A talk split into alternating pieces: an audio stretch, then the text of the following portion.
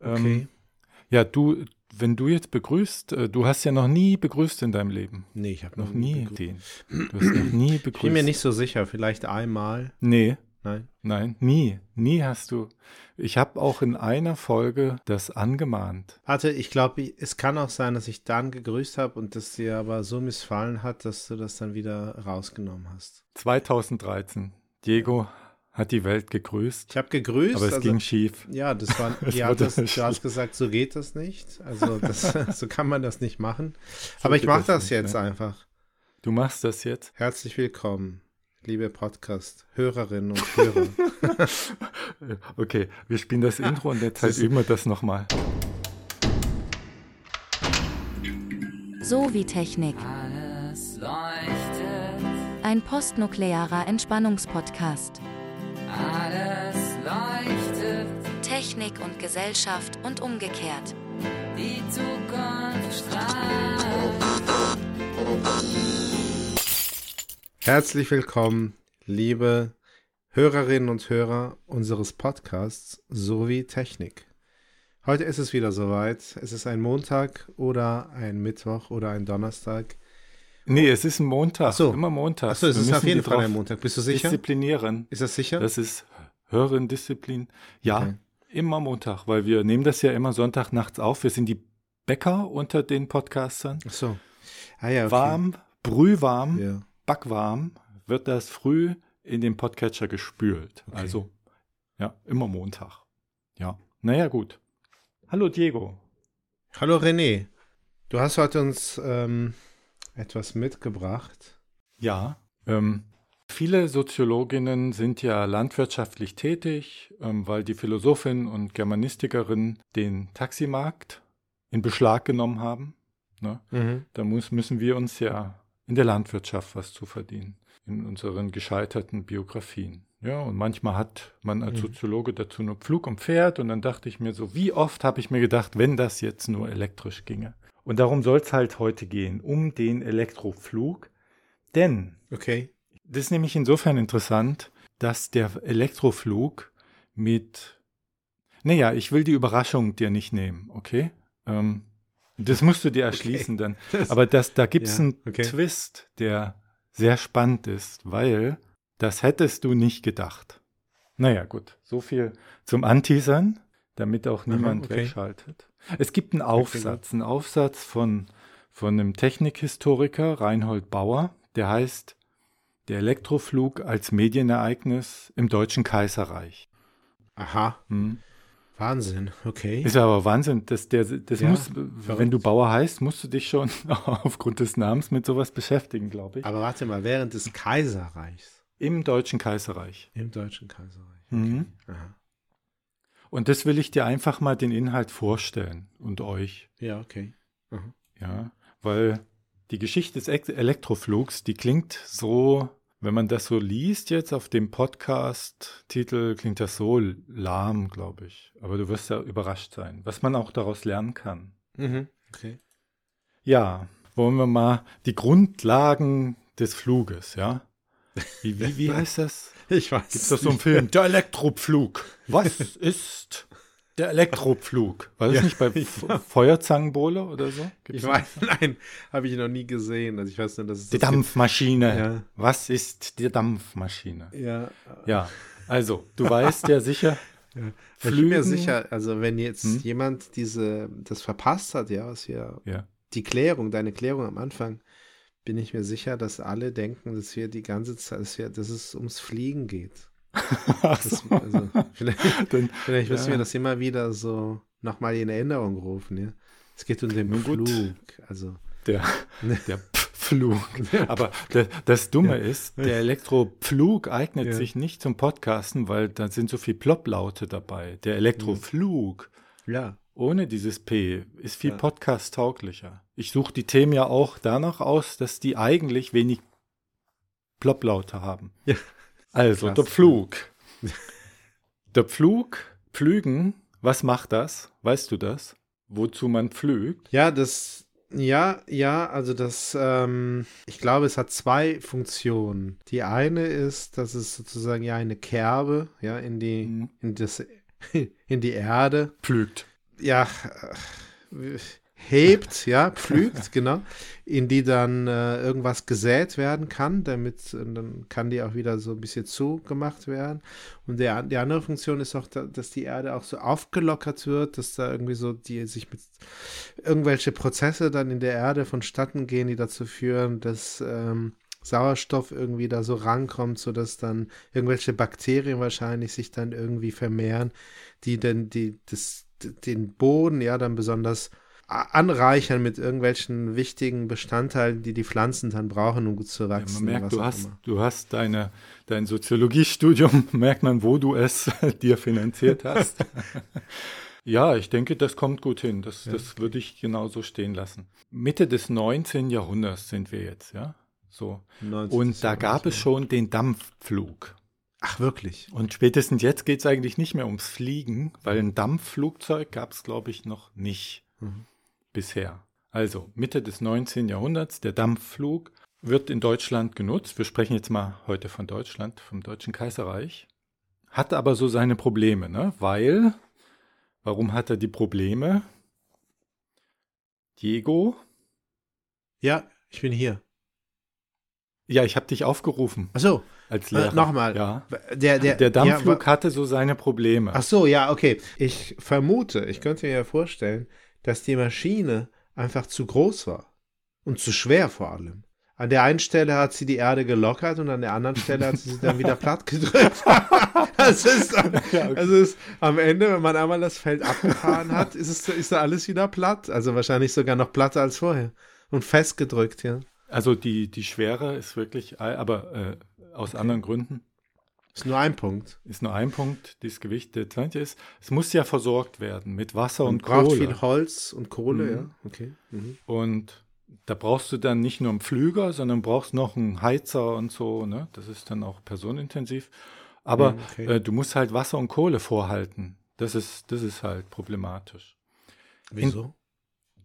In, ja, weil du musst es logistisch dann immer, immer hinbringen. Okay. Ne, aufs Feld. Ja, gut. Okay. Und und die Kohle musst du dann zum Bauern bringen und dann aufs Feld und dann musst du rechnen, wie viel, wie viel Kohle verbrauchst du, die musst du wieder zurückbringen und dann das Wasser. Das ist ja, das ist logistisch alles nicht so einfach gewesen im 19. Jahrhundert. Ne? Da, also Mitte okay. des 19. Wir sind jetzt 1800 noch was.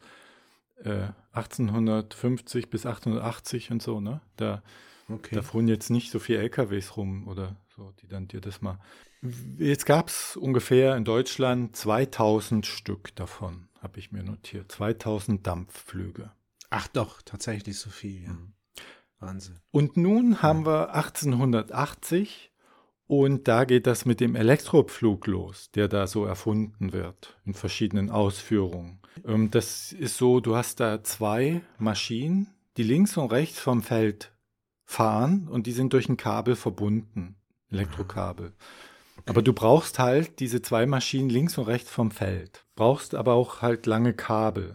Es gibt dann so mhm. Kraftsteckdosen, die gibt es heute auch noch, so die, die Ländlichkeit mit Strom versorgen. So, das, ne? Gibt so ja. mitten, mitten in der Pampa so eine Kraftsteckdose, wo du dann so, so eine riesen Steckdosen reinstecken kannst für die Baumaschinen und so, für, mhm. die, für die Feldmaschinen. Okay. Mhm. okay. Und ähm, das hatte jetzt ein paar Vorteile gegenüber dem Dampf. Wie gesagt, mobiler warst, weil du warst nicht so angewiesen dann auf, die, auf, auf diese Logistik von Wasser und Kohle. Die Elektromotoren waren leichter. Es war insgesamt pflegeleichter, brauchte weniger Personal. Du musstest jetzt nicht so heizen und die Kohle nachholen und so. Sie waren sogar ein bisschen billiger. Ist, ist auch komisch, ne? Aber waren ein bisschen billiger in der, in der, im Bau. Und die mhm. Betriebskosten mhm. waren von der Versorgung abhängig, ne? Also, wenn die Stromleitung günstig lagen, dann war es alles erheblich billiger.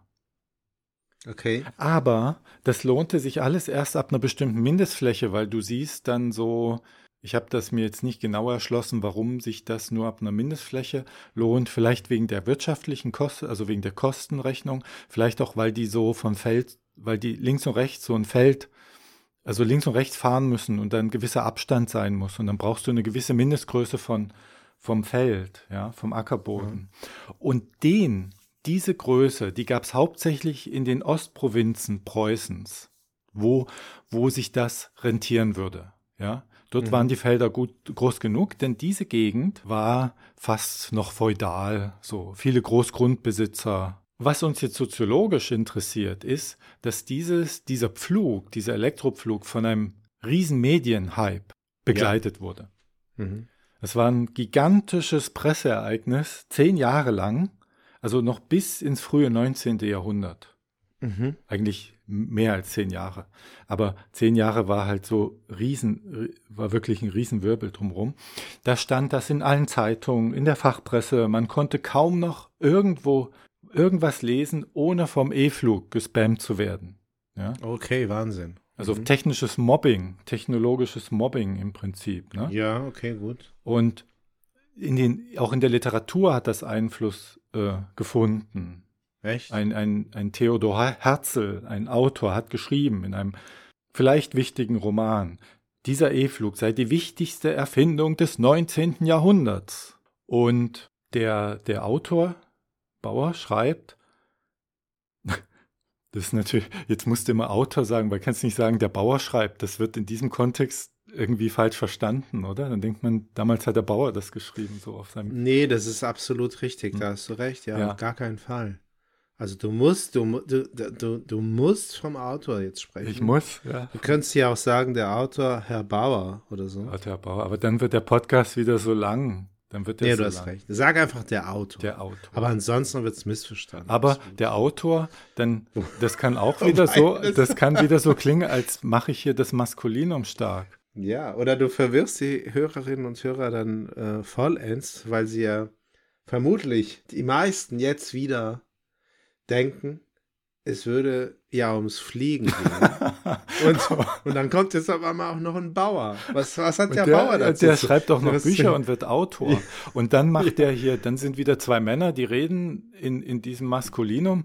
Und Ja. die denken dann, die denken die, die unsere Hörerin nicht, dass wenn es eine Autorin gewesen wäre, dass ich dann Autorin gesagt hätte. Ne? Ja, so ist es. Ach, das ist nicht leicht, so ein Leben als nee, Podcast. ist nicht leicht. So, also jedenfalls äh, schreibt Aber das hätten wir schon mal geklärt. das schon mal, schon mal klärt, schreibt der Autor, dass es unmöglich ist, annähernd den Überblick über die ganzen Pressemeldungen in diesem Artikel wiederzugeben. So ein Wust war das. Ja? Und das bei ähm, Damals schon. damals schon, ja. Okay. Also, und Mhm. da, also der, der E-Flug war Dauergast in der Fachpresse. Mhm. Und den Mediapeak hatte, hatte das so, den medialen Peak so Anfang des 20. Jahrhunderts. So, Da, immer noch. Okay. immer noch. Wer, wer hat sich denn überhaupt dafür interessiert? Beziehungsweise, wer hat ja diese Agenda, ja, so Agenda-Pushing betrieben? Ja, ja, also was haben wir hier?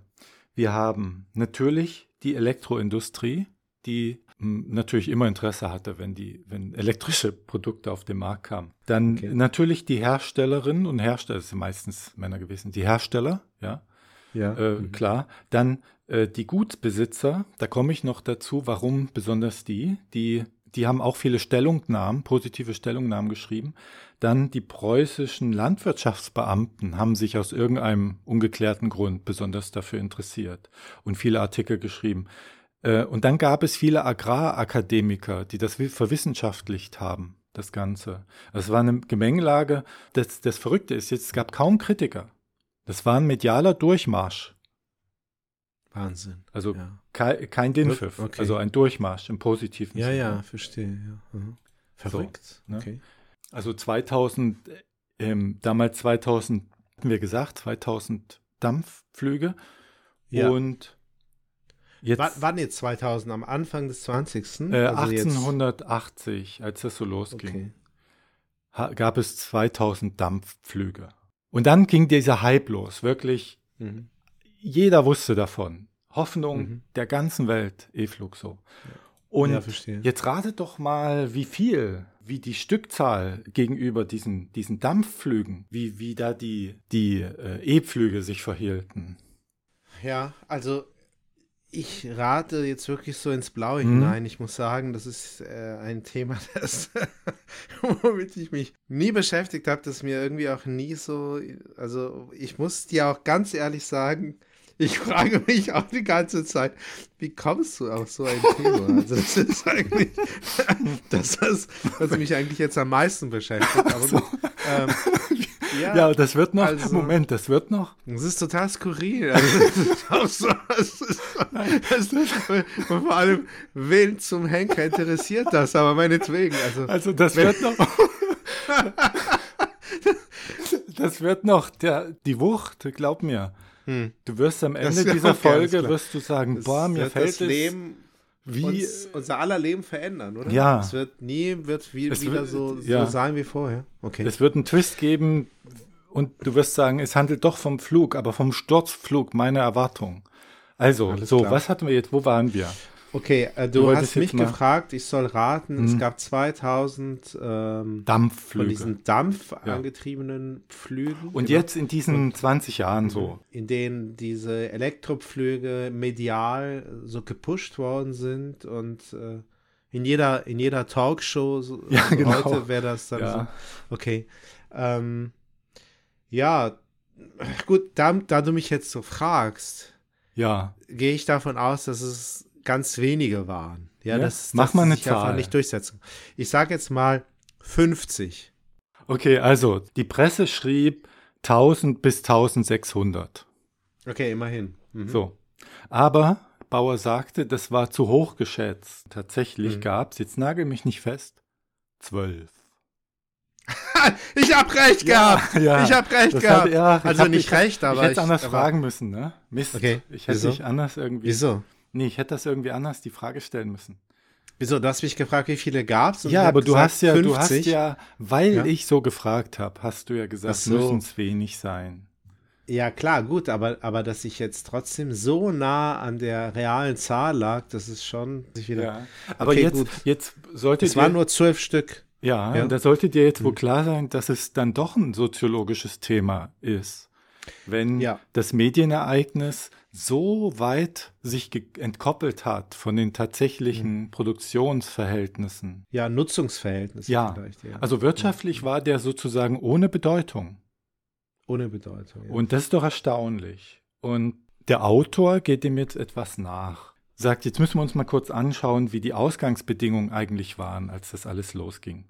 Jetzt gab es viel Agrar im Osten, wie ich sagte. Ne? Das war, Ostpreußen war noch Agrarland. Und da gab Mhm. es die Gutsherren und die Untertanen. Aber du hattest schon ja längst diese Befreiung, diese kapitalistische Befreiung, dass die ehemaligen Untertanen jetzt auch Tagelöhner werden und auch Mhm. woanders hingehen konnten. Die waren ja nicht mehr gebunden an ihren Gutsherren. Und die wanderten in die Fabriken ab. Und da gab es eine riesen Landflucht. Und das sahen die, die Bauern und Grundbesitzer als Gefahr. Die rennen jetzt alle weg. Jetzt hast du ja, wissen wir, der E-Pflug rationalisiert ja zum einen äh, die, den Personenbedarf.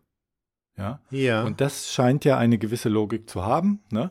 Aber da gibt es auch wieder einen Widerspruch, nämlich die Grundbesitzer, die beklagten einerseits die Landflucht, hatten aber selbst Osteuropäer reingeholt, sodass die, die Knechte, die ehemaligen, dass die gar keine Arbeit mehr fanden und weggehen mussten. Dieses Weggehen, das war denen dann auch wieder nicht recht. Und die wollten halt, dass die alle bleiben und dachten sich, wenn wir die, die Bedingung, die, die Arbeitsbedingungen verbesserten sich auch, muss man sagen. Das Flügen mit einem Dampfflug war viel schwieriger als mit einem, mit einem Dingsflug, also mit einem E-Flug. ja, ja. Die, also, aber das ist trotzdem in, in Widerspruch. Also die klagten einerseits über die Landflucht, die sie selbst sozusagen mit verschuldet haben. Ja. Und so wie heute über Fachkräftemangel. Die haben ihre Azubis nicht selber ausgebildet und klagen über Fachkräftemangel. Ich glaube, diese Klage, das zieht sich durch historisch. Also selbst was zu verursachen und dann zu klagen drüber. Ja, verstehe. Vielleicht wollten die mehr Konkurrenzinhalt der Arbeitskräfte. Jedenfalls die Hoffnung seitens der Grundbesitzer in diesem Flug war, a, wir erleichtern die Arbeit, dann bleiben unsere Arbeitskräfte. Und B, wir können dadurch die Arbeitskräfteanzahl rationalisieren und es billiger machen. Verstehst schon, ne? Das ist irgendwie Ja, ja, ja, ein Widerspruch. Zumindest das war jetzt die wirtschaftliche Lage. Es gab halt ein wirtschaftliches Interesse an dem E-Flug seitens der Großgrundbesitzenden.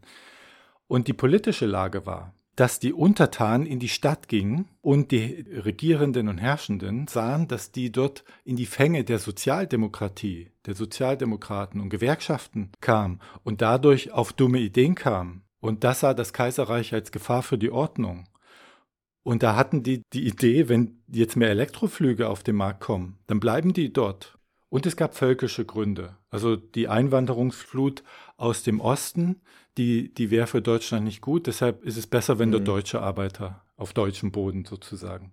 Du hast halt wirklich, schreibt er, eine widersprüchliche Interessenslage, auch eine ganz widersprüchliche. Also einerseits die Konservativen, die wir jetzt beschrieben haben, ne? die ja. sagen, wir wollen dann aus wirtschaftlichen Gründen und zum Erhalt des Kaiserreichs. Und der E-Flug, also das Flügen ist gar nicht die arbeitsintensivste, die arbeitsintensivste Tätigkeit. Also der hätte überhaupt gar nicht so viel eingespart an Personen. Ja, Aber es wird alles medial so verkauft. Mhm. Bauer versucht das jetzt ein bisschen, ah ja, wegen des Widerspruchs. Die Sozialdemokraten, die, die haben auch ihre Hoffnung reingelegt in den E-Flug. Also Bebel schrieb dann was von der, also der E-Flug wird dazu führen, dass die Idee des kollektivistischen Wirtschaftens vorangetrieben wird. Ja, also du, du mhm. hast wirklich so einen Widerspruch zwischen der Moderne, der E-Flug ist das höchste moderne Ding, was du haben kannst.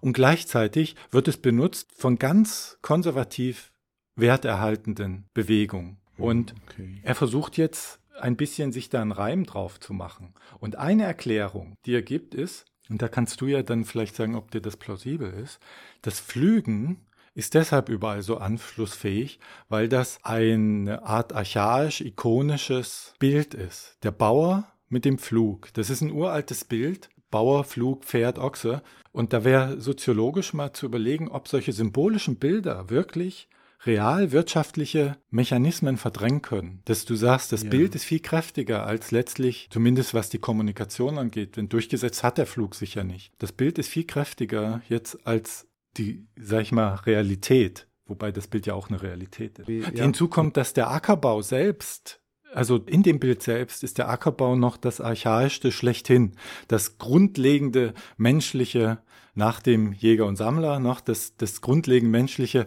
Überleben findet ja auf dem Acker statt. Ohne Acker sterben wir alle weg, weil wir nichts zu essen haben. Und dort kommt jetzt diese fortschrittliche Maschine als ikonisches Bild drauf. Und das, das scheint irgendwie so anschlussfähig und PR-fähig zu sein, dass man vielleicht sagen kann, machen wir hier eine Marketingregel draus, Gegensätze ziehen sich an, das haben wir auch bei Bauer sucht Frau, ne? und sagen, wenn das aufeinander knallt, solche Gegensätze wie auf der einen Seite dieses archaische, alte, herkömmliche, bodenständige Pflügen und auf der anderen Seite die moderne Technik, die dann aber dort draufgesetzt werden kann als Bild, dass dann irgendwie ein medialer Hype prognostiziert werden kann, wäre jetzt meine Ad-Hoc, spontane, steile Ad-Hoc-These der, der Text von, von dem Autor Bauer, ja. der ist von wann? Also der hat sich jetzt vor kurzem damit beschäftigt.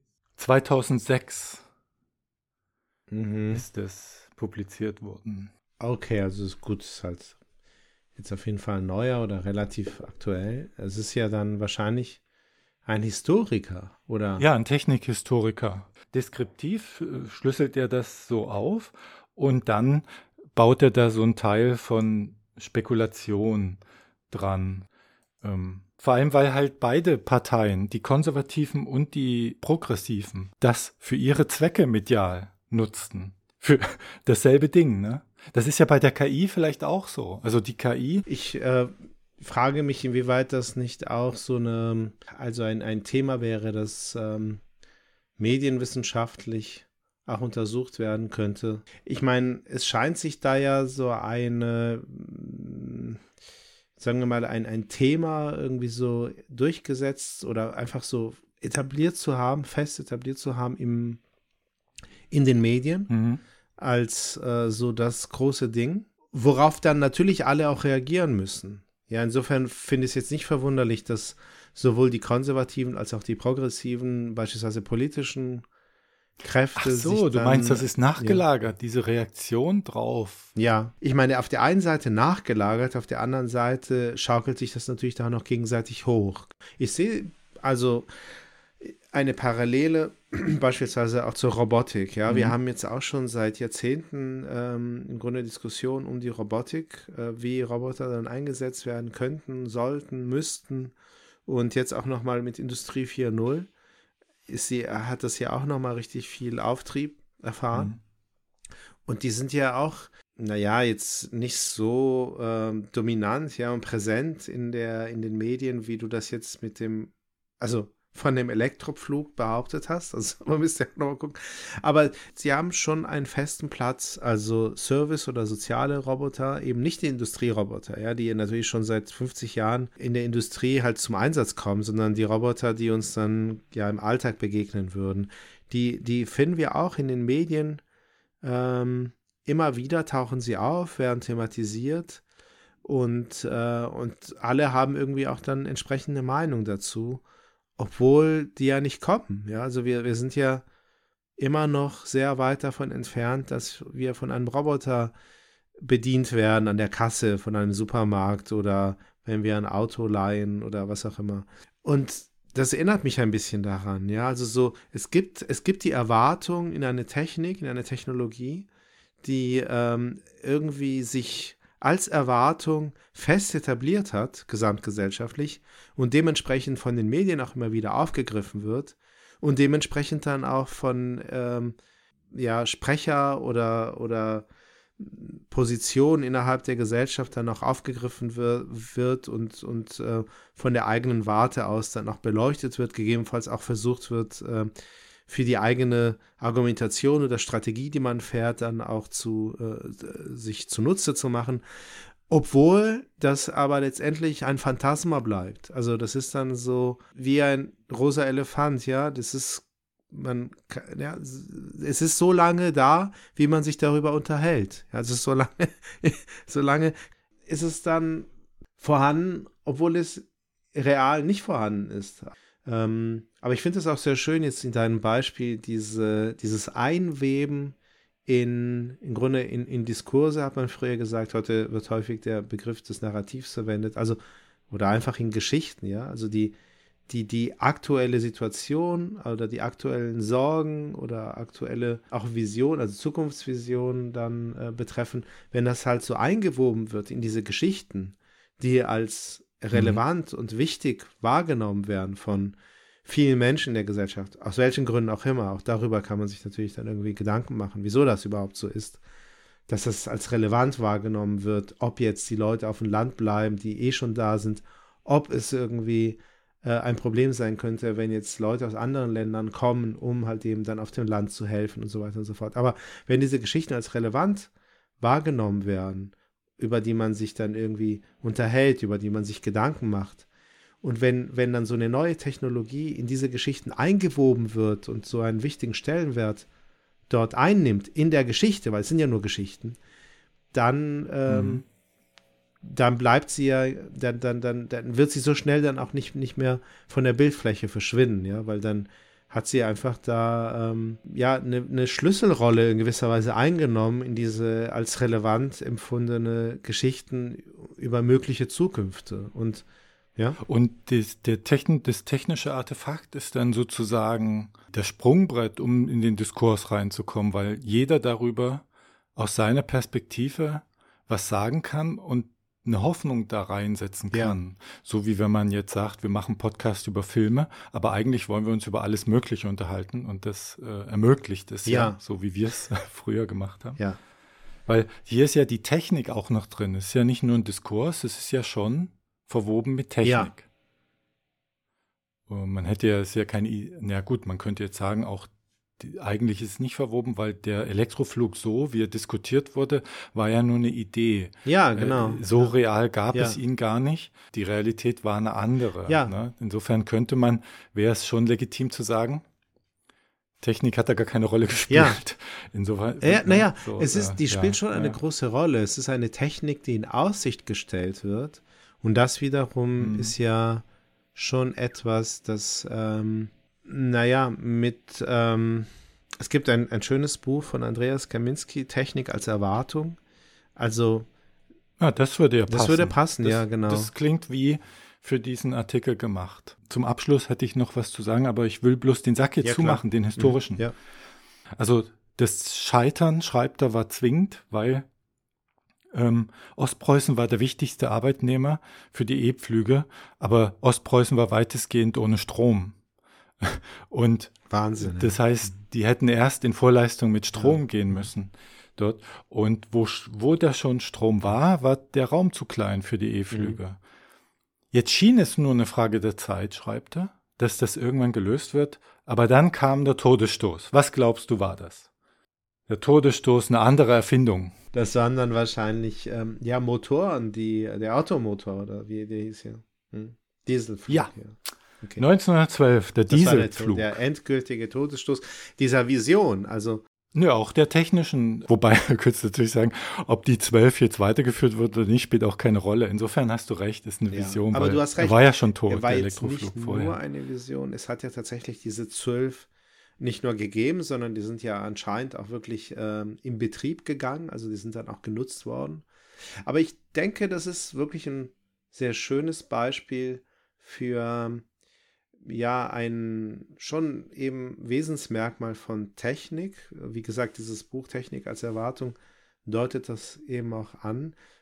Technik hat in gewisser Weise dieses Merkmal in sich, ja, das und lädt so gesehen ja auch dazu ein, äh, also Bilder, ja, so von Techniknutzung auch zu nutzen und zu verwerten oder verwenden, um entsprechende auch ja, Geschichten oder auch ähm, Strategien oder so ein Agenda-Setting dann auch zu betreiben, weil Technik das in gewisser Weise schon auch in sich trägt und sie und das Technik auch auszeichnet, dass wir damit ähm, ja eine Erwartung äh, wecken, ja, die, die was durch den Einsatz einer neuen Technik oder einer zu entwickelnden Technik dann gelöst oder besser gelöst werden soll als ähm, mit gar keiner Technik oder den alten Techniken, die uns äh, da zur Verfügung stehen.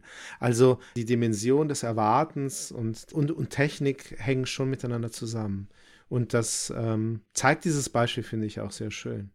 Er schreibt ein kleines Fazit zum Abschluss, das, ähm, wo wir sagen können, Ja. hier können wir was draus lernen für unseren Erfolg, wenn wir entwickeln, wenn wir Sachen entwickeln oder wenn wir die Gesellschaft uns angucken oder wenn wir Marketing betreiben oder Analysen in der Organisationsforschung Ja. oder so, warum was äh, Erfolg hat oder nicht.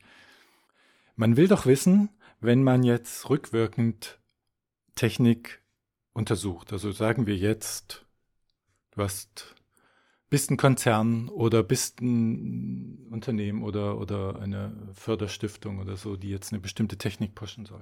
Dann willst du doch wissen, wenn es erfolgreich war und du willst das nächste planen, du willst das nächste äh, Konzept planen, dann willst du doch wissen, war das jetzt aufgrund der Technik erfolgreich oder war das aufgrund der Politik, politischen Lobby erfolgreich oder wegen des Marketings?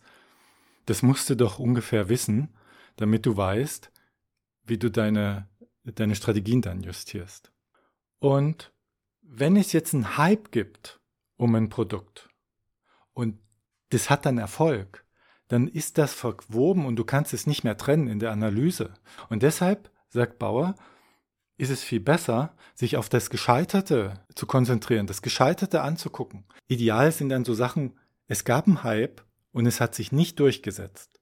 Dann weißt du, es kann nicht am Marketing gelegen haben, weil es gab ja diesen Hype. Und dann gehst du in die Analyse der Technik und kannst rausfinden, woran, vielleicht lag es auch am Markt, vielleicht lag es an Organisationsprozesse, die nicht gut liefen. Wo sind denn die inhärenten Stolpersteine in der Entwicklung gewesen? Und das finde ich schon, ne, dass man sagt, Organisationen unter Ingenieurswerkstätten guckt auf Scheitern, denn hier sozusagen erkennst du technische Gründe. Du weißt dann eher, es kann halt nicht wegen PR gescheitert ein sein. Sch- Also Mhm. ist es wegen Ist Technik ein- oder wegen schlechter Organisation oder so. Mhm.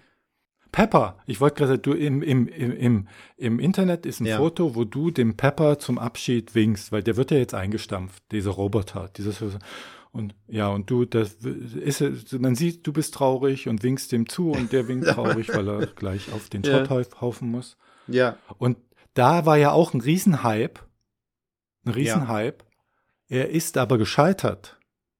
Das ist genau so ein Punkt, wo man jetzt reingehen kann Ja. und sagen kann, hier lag es nicht am Marketing, wir müssen mal gucken, wo es technisch drin lag. Die einen sagen, es waren Organisationsdifferenzen, also die kamen auf organisationeller Ebene nicht klar. Andere sagen, es lag einfach daran, weil er Rollen hatte. Ja, er kam klar, keine natürlich. Treppe hoch Ja. und das ist schon eine Fehlproduktion, weil für, wenn du die Treppe nicht hochlaufen kannst, Also, ich finde die Idee von diesem Historiker, diesem Technikhistoriker Bauer, wie heißt er mit Vornamen?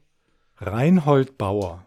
Reinhold Bauer. Genau, es ist schon, ja, ich bin mir halt nicht so sicher, also ich finde das schon äh, clever. Ich meine, was wir natürlich kennen und was viel häufiger thematisiert wird oder auftaucht, ist äh, eben, sind so Beispiele für Tech Technologien, ja, und technische auch ähm, äh, Entwicklungen und Innovationen, die sich äh, die technisch überlegen waren und sich dann aber trotzdem nicht durchgesetzt haben.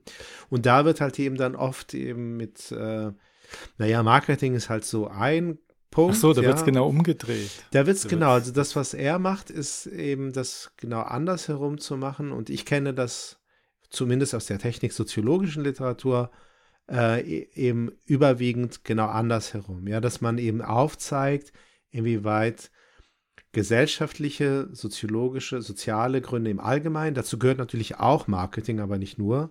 Da geht es vor allem eher so dann um kulturelle Eigenheiten oder auch gesellschaftliche Dynamik und Entwicklung, dass die halt eben wichtiger sind als die technische Überlegenheit. Und er dreht ja dann in gewisser Ah. Weise ausgehend ja von dieser Beobachtung ja den Spieß um und sagt, okay, wenn wir jetzt den Ingenieurinnen und Ingenieuren da was an die Hand geben wollen, dann sind die natürlich nicht damit bedient, wenn man ihnen sagt, schaut mal her, die gesellschaftlichen Bedingungen, die ja sehr komplex sind und die man häufig eben auch nur im Nachhinein rekonstruieren kann, woran es jetzt unter Umständen gele gelegen haben könnte, dass eine technische Innovation, die überlegen ist, sich nicht durchsetzt.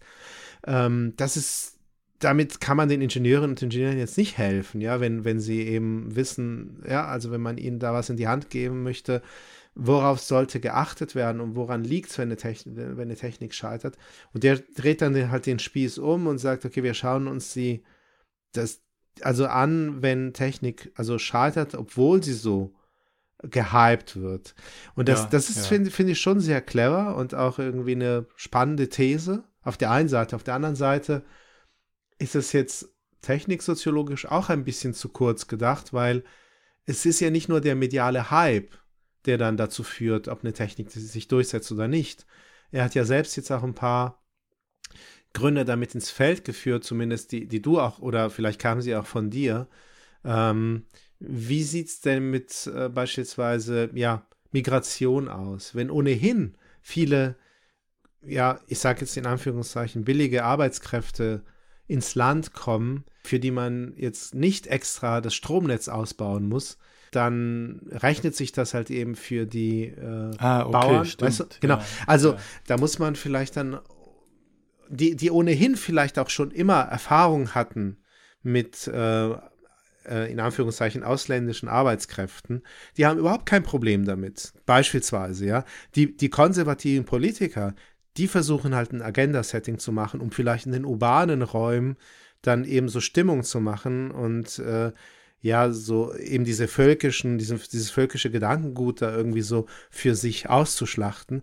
Aber vielleicht haben die Bauern vor Ort überhaupt kein Problem damit und die, die, die kennen das gar nicht anders. Also das wären dann eher vielleicht soziologische Herangehensweisen an das Scheitern dieser Technik. Also es ist, weißt du, was ich meine? Also Ja, verstehe. Ich muss dazu sagen, dass er, dass er wirklich ähm, das voransetzt, dass er sich, nachdem er das alles deskriptiv aufbereitet hat, sagt, jetzt betritt er den Bereich Ja. der Spekulation. Und so abwegig finde ich die nicht, denn wir haben, da warst du nicht dabei, in einer, Mhm. hier in dieser Reihe findet man über den Denkfehler des Survivorship Bias auch eine Folge, wo es halt darum geht, wenn du dir die Sachen anguckst, die Erfolg hatten, dann weißt du gar nicht, ob die, die Misserfolg hatten, dasselbe gemacht haben. Ja. So von der Strategie her. Und er macht auch, das habe ich jetzt ein bisschen weggelassen, ähm, er macht auch äh, mehr so stark die Perspektive,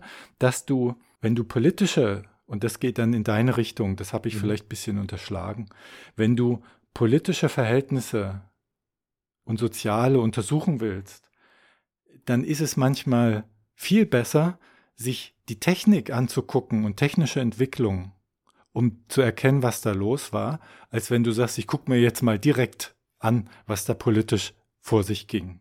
Das ist sein, seine Quintessenz dann draus, wo ich glaube, damit kannst du ich, vielleicht. Aber ich kann, ich kann mit der These äh, insgesamt aber auch sehr gut leben, denn ich habe ja vorhin auch schon den Vergleich zur sozialen Robotik gesehen und, und gezogen. Also werde mir diesen Text, den werde ich mir unbedingt anschauen und mit in meine Literaturdatenbank aufnehmen. Ja, weil es wirklich viele Parallelen gibt, ja, zwischen diesem historischen Beispiel des Elektropfluges, das ich, das mir völlig neu war, das ich gar nicht kannte, und äh, eben der sozialen Robotik. Vor allem im Hinblick auf das ja, auf das Missverhältnis zwischen medialen Hype, medialer Darstellung einer Erwartung eben, die man in eine bestimmte Technik setzt und der realen Nutzung und Verbreitung dieser Technik, die in der sozialen Robotik eben genauso fehlt wie beim Elektroflug. Und ich finde, die These, die, die kann ich jetzt zumindest nach meiner persönlichen Erfahrung nicht mit sozialer Robotik gemacht habe, als ich Pepper beispielsweise dort gewunken habe, das war einfach dann in genau in dem, es war jetzt nicht so, dass ich gewunken habe und Pepper hat mir zurückgewunken, sondern ich habe einfach dann ähm, dem Moment abgewartet, wo Pepper winkt und dann habe ich gewunken. Also die soziale Robotik, ja, sie erfüllt eben die Erwartungen, die man in sie setzt, nicht und zwar nicht mal ansatzweise, nicht mal annäherungsweise. Es ist einfach tatsächlich eine Technik, die derzeit noch nicht ausgereift ist, nicht ausgereift genug ist, um sie einsetzen zu können. Dann hat der Pepper dir nicht zum Abschied gewunken, sondern der wollte deine helfende Hand. Und du hast nur gewunken. Und dann haben sie ihn auf den Schrottplatz gefahren. Das ist sehr traurig dann enden wir heute ohne Happy End. Jetzt ist die Zeit ja wie im Pflug vergangen. Die Zeit ist wie im Pflug vergangen, ja. In der Tat. Also, was sich heute mal wieder gezeigt hat, anhand deines Beispieles, ähm, dieses historischen Beispieles über diese, diese Technik ja, des Elektrofluges, ist, dass auch wenn die Technik noch so weit ist, dann reimt sich das nicht. das, okay. Sag doch. Das ist, und? Vor, weißt du, wie, also, es gibt auch diese Schauspieler, weißt du, zum Beispiel Robert Downey ja. Jr., es gibt ja so Schauspieler, von denen es heißt, die kriegen das nie auf die Reihe. Die machen die Regisseure immer verrückt. Das ist, das ist jetzt, ich bringe dich ja. jetzt auch so an den Rand, um. ja, das, als, als Podcast-Direktor. Also warte mal, ich, okay. ich versuche es jetzt nochmal. Was ich, was ich heute anhand dieses Beispieles von dir, dieses historisches Beispieles zum Elektroflug mal wieder gezeigt hat, und ist die Technik noch so weit? Handarbeit. Das passt auch. Ist, nee, bleibt. Handarbeit bleibt Handarbeit. Tschüss. Tschüss.